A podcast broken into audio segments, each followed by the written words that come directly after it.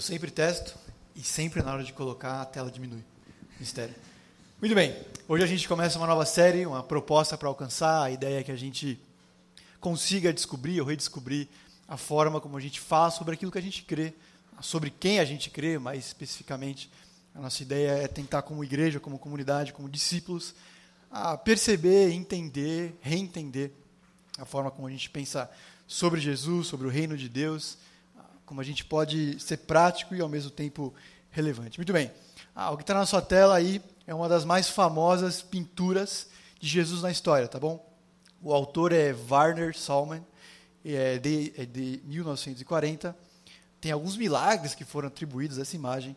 Foram mais de 500 milhões de impressões, tá bom? Dessa imagem especificamente, inclui aí calendários, ímãs, marca-páginas. Ah, tem alguma coisa que prende o olhar, certo? Jesus é sereno, acho que essa é uma descrição que a gente poderia fazer dele aí. Ele tem um olhar calmo, que ao mesmo tempo é firme, está olhando firmemente para alguma coisa. É provável que tenha moldado um pouco do que a gente, como mundo, ah, costuma pensar de Jesus. Ah, coincidência ou não, ah, muitos gurus espirituais das mais diversas correntes têm um pouco essa imagem. É, tem um pouco esse, esse ar meio blasé de falar devagar, fazer refletir, usar palavras difíceis e doravante. Ah, mas há algo que qualquer judeu na época de Jesus, olhando para essa imagem, conseguiria notar e chamaria de algum absurdo. O quê? O que está na cara de qualquer pessoa que teria convivido, visto ou vivido no mundo ali de Jesus há pouco mais, pouco menos dois mil anos atrás naquela região. O quê? Muito bem. Jesus tem uma aparência profundamente europeia. É, talvez o pessoal ali não dissesse, bom, é da Europa, mas ele diria, ele não é daqui. E essa talvez seja a maior fake news da história. A mais dissimulada, a mais impressa e a mais defendida. Em 2002, um grupo de estudiosos britânicos e cientistas forenses escavaram em torno de Jerusalém tiveram acesso a alguns crânios e esqueletos e chegaram nessa imagem. Não se exponha, não erga as mãos. Só responda internamente algumas perguntas. Você colocaria essa foto na sua sala de estar? Você imprimiria ímãs? Ah, você faria calendários, marca páginas com essa foto? Se você tivesse que escolher qual das duas você penduraria? Qual que é menos atraente para você? E não se exponha de novo. Qual parece mais cristão? Não tem resposta certa. Calma. Qual dessas você diria, de fato, este sujeito, destra ou esquerda, é um cara que é de igreja? É um discípulo de Jesus? Essas duas imagens levantam uma velha verdade da forma como a gente percebe as pessoas. Quando a gente vê alguém pela primeira vez, a gente começa a gerar histórias sobre o outro. Todos nós já tivemos uma primeira impressão errada, certo? De eventualmente olhar para alguém e pensar internamente, porque a gente não assume os erros. Você tinha uma imagem completamente diferente dessa pessoa. E a única maneira de realmente superar esses pressupostos errados é bastante simples. Preciso conhecer a pessoa. Isso exige humildade. Permitir que a pessoa redefina a história que eu criei para ela as impressões que eu criei dela. Ah, esses retratos de Jesus mostram que a gente precisa reconhecer que, assim como os primeiros discípulos de Jesus, muito da forma como a gente vê Jesus é profundamente contaminado por preferências, suposições e achismos. A gente fatalmente olharia a imagem para vocês à esquerda, em qualquer lugar, e diria: olha, uma imagem de Jesus. Uma foto dele. Dificilmente a gente olharia um quadro da outra imagem à sua destra, dirá: Ah, o retrato de Jesus. Eu não sei o que você pensou quando viu essas duas representações, mas seja você velho de igreja ou alguém que está aqui interessado na ideia, é preciso permitir que Jesus ah, desafie as nossas suposições a respeito de quem Ele é e sobre o que Ele falou. E a verdade é essa: se a gente não fizer esse exercício permanentemente, tanto quem já está há algum tempo seguindo isso, tanto quem está descobrindo isso, a gente vai permanecer cego para quem ele é, surdo para o que ele diz e mudo sobre como falar sobre ele e das coisas que ele falou. É preciso que a gente seja renovado pelas coisas que ele tem dito. É por isso que a gente quer voltar a ouvir algumas palavras dele. Acompanha comigo aí em Lucas 24, capítulo 24, um dos primeiros livros ali do que se chama Novo Testamento, tá bom? Lucas 24, versículo 15 até o verso 32, tá bom?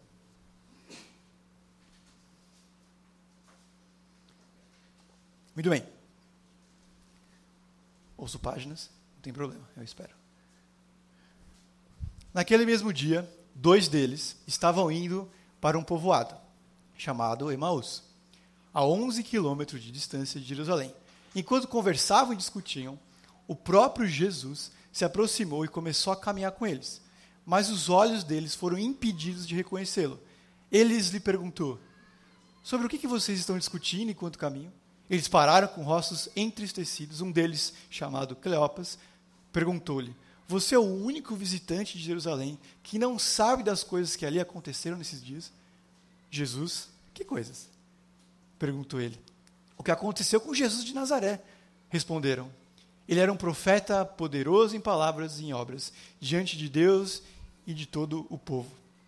Os chefes dos sacerdotes, os líderes religiosos, tá bom, ali da época, na sociedade de Jesus, e as nossas autoridades o entregaram para ser condenado à morte e o crucificaram. E nós esperávamos que ele ia trazer a redenção a Israel. E hoje é o terceiro dia desde que tudo isso aconteceu. Algumas das mulheres entre nós nos deram um susto hoje. Foram de manhã, bem cedo, no sepulcro, ali onde Jesus tinha sido colocado, um buraco numa rocha, tá bom? Por isso é sepulcro e não túmulo, necessariamente. E não acharam o corpo dele. Voltaram e nos contaram que tinham visto uma visão de anjos, que disseram que ele está vivo. Alguns dos nossos companheiros foram até o sepulcro e encontraram tudo exatamente como as mulheres tinham dito, mas não viram. Ele lhes disse: como vocês custam a entender e como demoram a crer em tudo que os profetas falaram. Não devia Cristo sofrer essas coisas para entrar na sua glória? E começando por Moisés e todos os profetas, Jesus explicou-lhes tudo o que constava a respeito dele, em toda a Escritura. Não que tudo era sobre ele, mas tudo o que constava sobre ele. Ao se aproximarem do povoado para o qual estavam indo, Jesus fez que ia mais adiante, ou seja, ele fingiu que ia continuar o caminho. Mas eles insistiram muito com ele: fique conosco, porque a noite já vem. O dia já está quase findando. Então entrou para ficar com eles. Quando estava à mesa com eles, tomou o pão, deu graças, partiu e deu a eles. Então os olhos deles, desses discípulos, foram abertos e o reconheceram. E ele desapareceu da vista deles. Muito bem, a história é clara. Tem dois discípulos, um deles é tal de Cleopas. Eles estão voltando de Jerusalém, indo para uma cidade que chama Emaús. No meio do caminho, Jesus aparece, eles não reconhecem Jesus. Ele pergunta: "O que, vocês estão falando?" Eles falam de um tal de Cristo que morreu. Ah, tá, Jesus. E aí? E aí ele fala: "Vocês não entendem, vocês têm um coração duro." Ele explica tudo que era sobre ele mesmo. Eles param, eh, comem juntos, na medida que Jesus reparte o pão, eles finalmente reconhecem Jesus e ele desaparece. Certo? Esqueci alguma coisa? Muito bem. Digamos que você pode voltar no passado, que você ganhou 100 milhões de reais. Qual seria a primeira coisa que você faria? Seja qual for, e não precisa dizer, não se exponha, seria profundamente revelador, certo? Se você ligar para um restaurante, isso diz algo sobre você. Se você correr e abraçar alguém, também diz algo sobre você. Se você voltar ao trabalho, diz algo trágico sobre você. Mas nesse momento é revelado uma prioridade, e esse é o ponto aqui qual a primeira coisa que Jesus faz assim que ele retorna, assim que ele está presente fisicamente eh, com as pessoas. O texto começa com dois discípulos desanimados. Quem que eles eram? Um era Cleopas e o outro, a Bíblia não diz, existem inúmeros chutes, são válidos, mas são irrelevantes, tá bom? Em pouco mais de três anos, esses discípulos deixaram tudo, seguiram tal Jesus, o Messias, a entrada em Jerusalém, que aconteceu um pouquinho de tempo antes, foi um momento mágico. Todo mundo feliz, todo mundo recebendo Jesus, sua comitiva, mas Jesus é preso e brutalmente crucificado. Fica mais estranho porque algumas mulheres dizem que o túmulo está vazio. Chega. Eles fazem as malas e vão embora. Se havia alguma esperança de que Deus imediatamente interviria, enviaria a libertação, acabou. Eles desistem. Nada no primeiro dia, nada no segundo dia, já é o terceiro.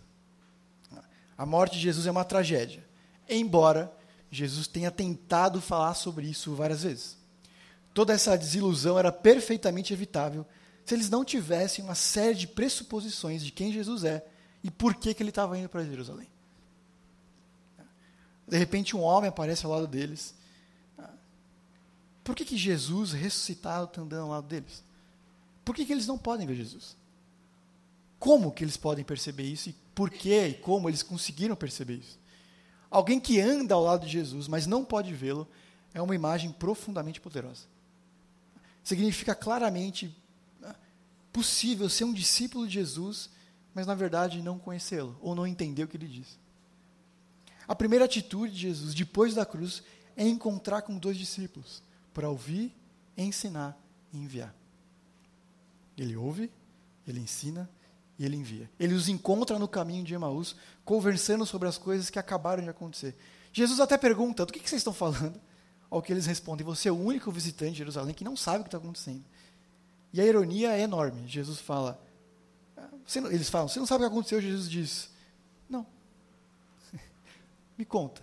Dá para imaginar Jesus lá de dentro falando: Oh, eu não sei. Jesus literalmente dá trela. Sério, tinha um homem chamado Jesus me conte mais, eu adoraria ouvir. Jesus é profundamente terapêutico. Jesus é profundamente interessado. Jesus não interrompe, ele ouve. E essa experiência para muitos de nós. Jesus foi alguma coisa que rondou a nossa vida. E então um dia Deus abriu os meus olhos. Isso é verdade para todos nós que têm família, amigos, colegas de trabalho, vizinhos não cristãos. Eles não são loucos, eles não. Eles, eles só não entenderam. Eles não estão se opondo àquilo que eles não veem, eles só não enxergam assim como todos nós passamos por isso e ainda passamos por isso com várias coisas, assuntos que Jesus continua a falar. O problema é que a definição de Jesus que eles tinham criado para si. Ele era um profeta poderoso em palavras e em ações. Ponto. Essa é a definição que eles tinham de Jesus. Mas que os líderes religiosos e o povo levou para a cruz. Para eles, a crucificação não é uma vitória. Quebra tudo o que eles esperavam. Eles podiam discutir sobre dias, dias sobre isso, sem nunca chegar a uma resposta. Eles precisavam de um novo entendimento da palavra de Deus, um novo entendimento sobre quem Jesus era, um novo entendimento sobre o que Jesus queria, um novo entendimento por que ele veio à terra. Ao ler o Antigo Testamento, eles viam a glória, mas não o sofrimento. Eles enxergavam a coroa do rei, mas não a cruz. Pergunta: Jesus pensa que redimiria Israel ao morrer na cruz? O que eles acham que faz Jesus um fracasso é a única coisa que faz de Jesus o Messias vitorioso. O que eles acham e faz deles pensarem que Jesus é um fracasso é a única coisa que faz Jesus o Messias vitorioso. E tudo isso por causa de uma palavra mal compreendida: redenção. Então é importante perceber o que estava na cabeça deles. Qual era a definição de redenção que eles tinham? A primeira vez que redenção aparece na Bíblia é em Êxodo 6, de 5 a 7. Contando a história da liberdade, da liberdade de Israel. E ouvi o lamento, Deus dizendo, o lamento dos israelitas, a quem os egípcios mantêm como escravos, e lembrei-me da minha aliança. Por isso, diga aos israelitas que eu, Senhor Deus, os livrarei do trabalho imposto pelos egípcios. Eu os livrarei da escravidão e os resgatarei ou redimirei, com braço forte, com poderosos atos de juízo vocês saberão que eu sou o Senhor Deus de vocês, que os livras do trabalho imposto pelos egípcios. A primeira vez que a palavra redenção aparece na Bíblia é sobre uma história de libertação do Egito. E é isso que significa redenção: liberdade. É pagar um preço por alguma coisa. Para eles, a morte de Jesus significa que a redenção não vai acontecer. Quem que é o Egito dessa vez para eles? Roma. E não é isso que Deus faz, Jesus faz. Eles decepcionados, desistem de tudo, vão e voltam para Emmaus. Perceba, a Bíblia, os escritores bíblicos deixam muitos detalhes de fora. Sempre porque não tem muito a ver com o objetivo do livro. Por exemplo, o que, que Jesus fez até alcançar os 30 anos? Qual é a história dele? Qual é a aparência exata de Jesus? É a única explicação porque o tal de Samuel fez tanto sucesso? Quantos reis magos visitaram Jesus? Não eram três. Quando que Jesus começou o ministério dele? Cerca de 30. Que ano? Na verdade, com quantos anos Jesus morreu? Mas aqui ele faz questão de citar Emmaus. Aqui ele faz questão de dizer para onde eles estavam indo. Não é aleatório. É uma ironia. Eles estão indo para uma cidade chamada Emaús. Por que, que Lucas diz isso? Por exemplo, se eu dissesse que quero aprender mais sobre o ciclo do ouro no Brasil colonial, para onde eu iria? Ouro Preto. Se eu quisesse aprender sobre a ocupação dos holandeses, para onde eu iria? Salvador, Olinda, muito bem, estamos lembrando. Quando Lucas estava indo para Emaús, ele está relembrando a famosa Batalha de Emaús. Não conhece? Porque a gente não nasceu na época que Jesus nasceu. Mas é isso que eles têm na cabeça, é por isso que tem tanta ironia. No livro de história judeu diz assim, sobre a batalha de Emaús e por que ela é tão importante, tão interessante. Agora o general sírio, Gorgas, levou 5 mil soldados de infantaria para atacar o acampamento do povo judeu. Mas Judas, o macabeu, ouviu falar, ele e seus guerreiros partiram para atacar as forças ao amanhecer. Judas, o líder desse exército judeu, apareceu na planície com mil homens. Então tem uma relação difícil nessa batalha. Viu o acampamento dos gentios, forte e fortificado, com cavalaria ao redor. Judas fez aquele discurso antes da batalha que tem nos filmes. Não tenham medo dos seus números e dos seus espíritos. Como os nossos ancestrais, que foram salvos do Mar Vermelho, quando o faraó e suas forças perseguiram eles, então vamos clamar, clamar ao céu para ver se Deus nos favoreceu e lembrar da sua aliança com os nossos antepassados, esmagar esse exército pagão antes. Hoje, todos os gentios saberão que existe alguém que redime e salva Israel. Qual foi o resultado da batalha? Judeus venceram. Toda a ideia de redenção começa no Egito e eles lembram dessa grandiosa batalha que aconteceu em Emaús, quando mais uma vez por causa de Deus, por meio de Deus, eles venceram improvavelmente e alcançaram a redenção, alcançaram a liberdade. Alguns bons anos depois, aparece um tal de Jesus dizendo que chegou o reino de Deus, que ele vai redimir Israel. Qual é a história na cabeça deles? Da grande batalha de Emaús. Existem várias expectativas, mas uma delas é unânime. Jesus vai acabar com os romanos, e isso inclui matar muitos deles. Mas Jesus tem uma visão muito diferente do que essa palavra significa. Ele vai redimir Israel, ele vai redimir o mundo. Mas isso envolve sendo morto. E eles não estavam ouvindo quando Jesus tenta conversar sobre isso. E tantas outras coisas completamente novas. Mas eu digo a vocês: amem os seus inimigos, façam o bem a quem te odeia, abençoem os que te amaldiçoam, orem por aqueles que te maltratam. Se alguém bater numa face, ofereça outra. Se alguém tirar o que pertence a você, não exija de volta. Como que vocês querem que outros, que os outros lhe façam, façam também vocês a eles? Que mérito vocês terão se amarem a quem te ama? E que mérito vocês terão se fizerem bem aqueles que fazem bem para vocês? Porém, os seus inimigos, façam, façam o bem para eles, emprestem eles sem esperar nada em volta. Então a recompensa que vocês terão será grande e vocês serão filhos do Altíssimo. Jesus falando sobre a morte dele, então começou a ensinar que era necessário que o filho do homem sofresse muitas coisas e fosse rejeitado pelos líderes, pelos chefes sacerdotes e pelos mestres da lei, fosse morto e depois de três dias ressuscitasse. Eles não estavam ouvindo. O primeiro texto daria uma série nova de várias conversas nossas. Mas o que Jesus está tentando fazer desde o começo do ministério dele? Ele tem uma visão diferente do que significa ser, do que significa ser um ser humano ele tem uma visão completamente do que diferente do que significa viver com Deus. Ele tem uma ideia clara de que o mal é verdadeiramente vencido e confrontado, derrotado, e isso envolve sofrimento e se entregar por meio de um amor sacrificial. Jesus acredita que está redimindo Israel, salvando vidas ao ser crucificado. É isso que ele está tentando dizer na noite anterior à morte dele, na última ceia. A ceia é isso. Ele pega os símbolos da Páscoa, da liberdade no Egito, e reformula. O pão é o corpo que vai sofrer. O vinho é o sangue que vai escorrer na cruz. Tudo gira em torno de ressignificar o que significa salvação, o que significa redenção, o que significa liberdade. Jesus acreditava que estava realizando um tipo de êxodo, não ao se tornar Moisés e trucidar o faraó, mas ele se tornando o cordeiro, o sacrifício, o preço a ser pago. De alguma forma, os discípulos entram em Jerusalém e a imagem que eles têm de Jesus é uma imagem diferente do Salomon Werner. Um Jesus que para eles era ideal, mas que nunca ia mexer com eles. Nunca ia mudar nada da forma como eles pensavam. Nunca ia inverter tudo que eles pensavam sobre a vida. Então o que Lucas faz é nos perguntar quais são as posições que eu, andando ao lado de Jesus, tenho e não são verdadeiras. O que, que eu espero dele? O que, que eu cobro dele? O que, que eu peço dele? O que, que eu ignoro dele?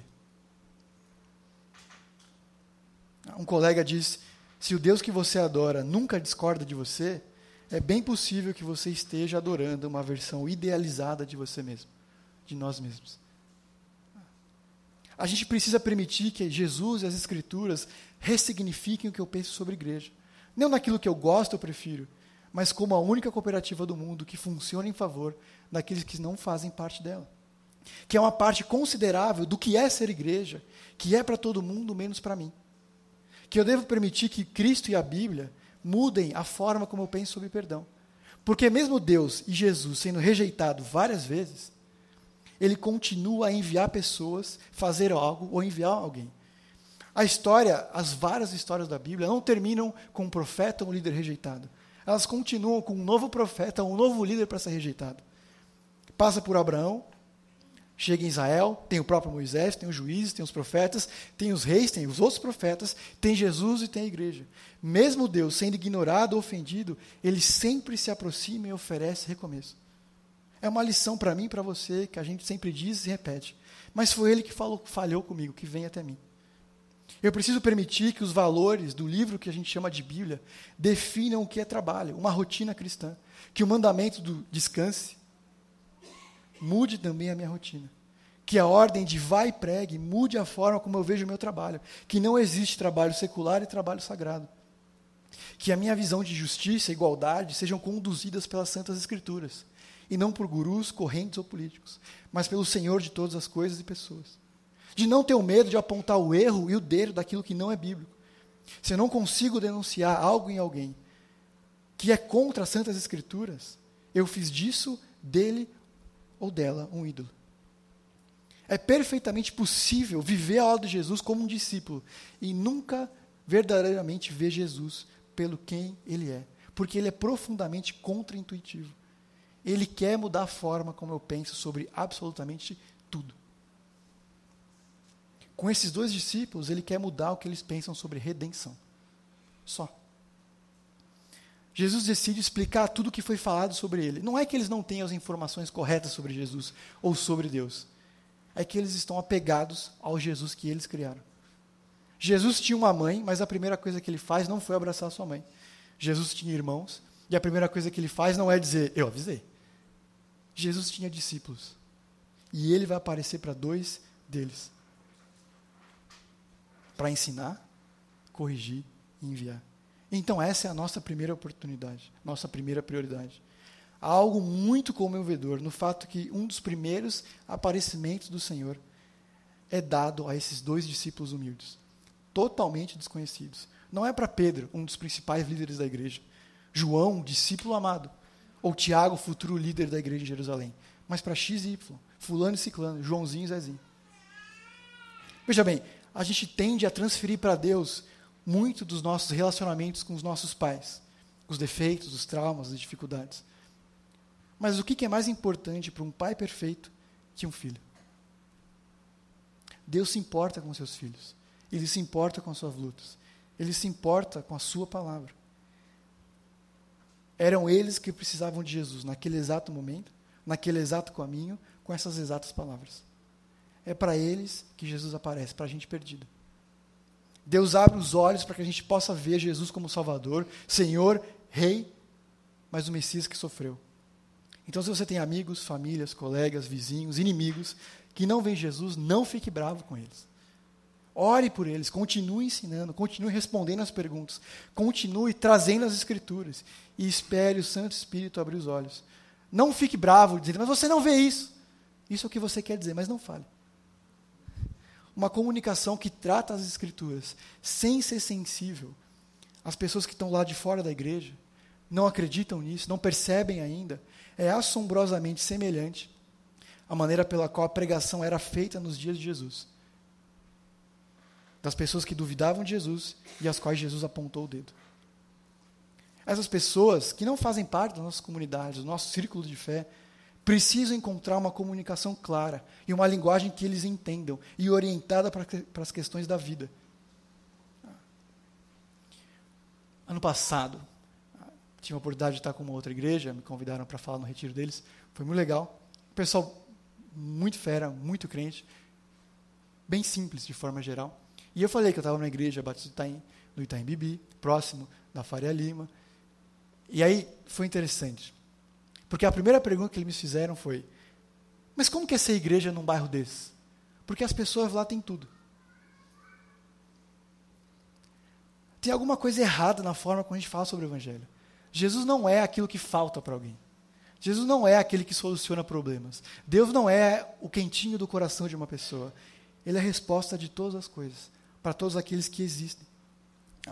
A nossa comunicação quando a gente fala de Deus, está manchada e profundamente contaminada de frases feitas que não são tão verdade assim. De um Deus que é para quem está sofrendo. Ao que alguém vai dizer, mas eu não preciso de Deus, não me falta nada. Quando a gente diz vai dar tudo certo, a gente não crê nisso. A gente crê que na eternidade estaremos ao lado de Deus. Mas lá vai dar tudo certo. Aqui, para Paulo, nada deu certo. Todas as coisas cooperam para o bem, é verdade, mas é para que a gente pareça mais com Jesus. Só. Ou tudo isso. Você precisa de mais fé. O que te falta é acreditar. Faltou fé para Paulo? Jeremias? É só uma fase. Não foi uma fase para Estevão. Só pode ser, não é muito nosso meio, mas só pode ser pecado que está passando, se arrependa. Não. Tudo acontece por um motivo. Mas o objetivo não é encontrar o motivo, é encontrar Deus nos problemas. Não o porquê as coisas estão acontecendo. Jó não teve resposta, que não a presença do próprio Deus. Um pouco da forma como a gente entende a mensagem do Evangelho e como a gente fala sobre o Evangelho, está profundamente contaminado e envolvido por frases feitas que até fazem algum sentido. Talvez tenha que dar uma volta muito grande para justificar, mas não tem ajudado a forma como a gente faz. E é por isso que muitos de nós, até, porque talvez cremos em algumas dessas coisas, não temos entendido ou encontrado Jesus em a situações ou dia a dia. Além disso, todos nós fomos ensinados por alguém, certo? Valorize essa pessoa. Faça-se e faça-me um favor essa semana. Diga obrigado. Talvez tenham sido seus pais, seus avós, um pastor veterano. Mas tem alguém mais próximo de você que sempre tem um versículo no contexto que não tem frases feitas ou promessas falsas. Agradeça a pessoa, porque ela está fazendo, fez exatamente o que Jesus fez. Faça-se um favor, seja essa pessoa invista tempo para ensinar outros, porque foi essa a primeira coisa que Jesus fez. E o que é um cristão, senão aquele que faz o que Jesus fez? Jesus continua conversando com eles até que eles enxerguem. Ele não parou de falar com pessoas. Ele não parou de orar, não pare de orar por pessoas, não desista, Jesus não desistiu. É interessante pensar que para os religiosos, para os cheios de si, para os donos da razão, Jesus reservou as palavras mais duras: filhos do mal, raça de víboras, túmulos. Mas para os confusos e perdidos, nada além de graça e amor. Veja bem, eles falharam em entender a missão de Jesus. Eles são cegos para a cruz, surdos para o que Jesus falou sobre sofrimento. E o que, que Jesus faz? Trata com compaixão e paciência. Jesus é Deus que não cansa de explicar. E às vezes a gente repete uns para os outros. Já falei e não vou repetir. Ele passou três anos dizendo que ele ia morrer na cruz. Morreu. Eles não tinham entendido ainda. Me conta o que aconteceu. Ele ouviu, entendeu onde eles estavam e a partir daquilo explicou a Bíblia para eles. Ele percorre a história da Bíblia e começa dizendo que toda a humanidade está irremediavelmente envolvida em um ciclo interminável de procurar o que é melhor para mim e para minha tribo, mesmo que isso seja ruim para você. Eles encontram o inimigo. E não é Roma. O inimigo somos nós mesmos, a nossa condição humana. A gente tem essa mania de pensar que Deus está do nosso lado, sempre. Mas se a gente olhar com mais atenção para Amós, por exemplo, um profeta no Antigo Testamento, um líder religioso, qualquer judeu, qualquer leitor veria que Deus estava contra Israel, porque eles eram pouco generosos. O propósito supremo de Deus não era destruir o seu inimigo, mas morrer por ele. A morte de Jesus não é uma tragédia, mas é a maneira pelo qual a humanidade, eu e você, somos redimidos, porque ele toma para si todas as consequências do nosso egoísmo. E o problema está aqui. Nós somos maus, vândalos do bom mundo de Deus. E essa é uma boa definição do pecado: fazer mau uso das boas coisas que Deus criou. Nós destruímos nossos corpos com a nossa rotina, nós destruímos o conceito de trabalho com a nossa rotina, destruímos a igreja com as nossas preferências, a natureza com a exploração selvagem pouco sustentável, fazemos pouco caso dos mandamentos divinos, machucamos uns aos outros com os relacionamentos. O mal mora em mim, ele é cheio de si e ele é dono da razão. Deus derrota o mal e o pecado morrendo pelo seu inimigo, e isso é escandaloso. Especialmente porque a gente, como humanidade, realmente pensa que ganha quando a gente mata uns aos outros, por N diferenças. O inimigo não é um outro ser humano. E isso é algo que nem os reformadores e nem os religiosos entenderam. Reformados mataram católicos, católicos mataram protestantes, protestantes mataram outros protestantes. Assassinato não é uma opção a gente pode olhar para as tragédias da nossa vida, as tragédias da nossa sociedade, nomear o mal pelo que ele é, mas teimosamente acreditar que existem boas novas para serem ouvidas nesse mundo. E elas começam com Jesus que morreu pelo mal, que se entregou por isso. Que a ressurreição de Jesus abriu um novo dia para a humanidade. Eu não sei qual é a história que te trouxe aqui hoje. Eu não sei quais são os seus hábitos ou padrões de comportamento, ou maneiras de pensar que Jesus precisa transformar. Ele sabe. E a gente precisa permitir que ele transforme e revele isso. Eu sei quais são os meus pontos cegos, as coisas que eu tenho lutado. Mas eu sei que Deus tem misericórdia de todos nós, quando nós confessamos e nomeamos as nossas falhas. Sabe o que é mais legal? Sabe qual foi a reação imediata de Fulano e Ciclano quando eles finalmente viram Jesus? Lucas 24, 33. Levantaram-se, voltaram-se imediatamente para Jerusalém e ali encontraram os onze que estavam reunidos. A primeira coisa que eles fazem, depois de verem Jesus, perceber que era Jesus, entender a missão dele, eles vão falar com outras pessoas. Eles não completam a refeição deles, pois eles partiram na mesma hora, imediatamente. Eles falam para Jesus: está tarde, está perigoso, fique com a gente. Quando eles entendem quem é Jesus, nenhum desses argumentos faz sentido mais eles dão meia volta em Emaús, na redenção de Emaús. Por que, que Emaús está lá? Eles abandonam completamente o conceito que eles tinham sobre redenção. Eles abandonam completamente um memorial sobre redenção, porque aquela redenção não serve mais, se sim a redenção de Jesus. Essa é uma mensagem de esperança para mim e para você. Porque nunca é tarde demais para ser transformado pelo amor de Deus. Nunca é tarde demais para ser renovado pela graça incansável que Deus entrega. Nunca é tarde demais para ser redimido por meio da cruz de Jesus. Nunca é tarde demais. E Ele quer continuar a fazer isso em mim e por meio de mim. Jesus já tinha vivido, já tinha ensinado, morrido e ressuscitado. E eles não entenderam. o que Jesus faz? Continua a ensinar. Deus não desiste de mim e de você. Nenhuma ovelha fica para trás.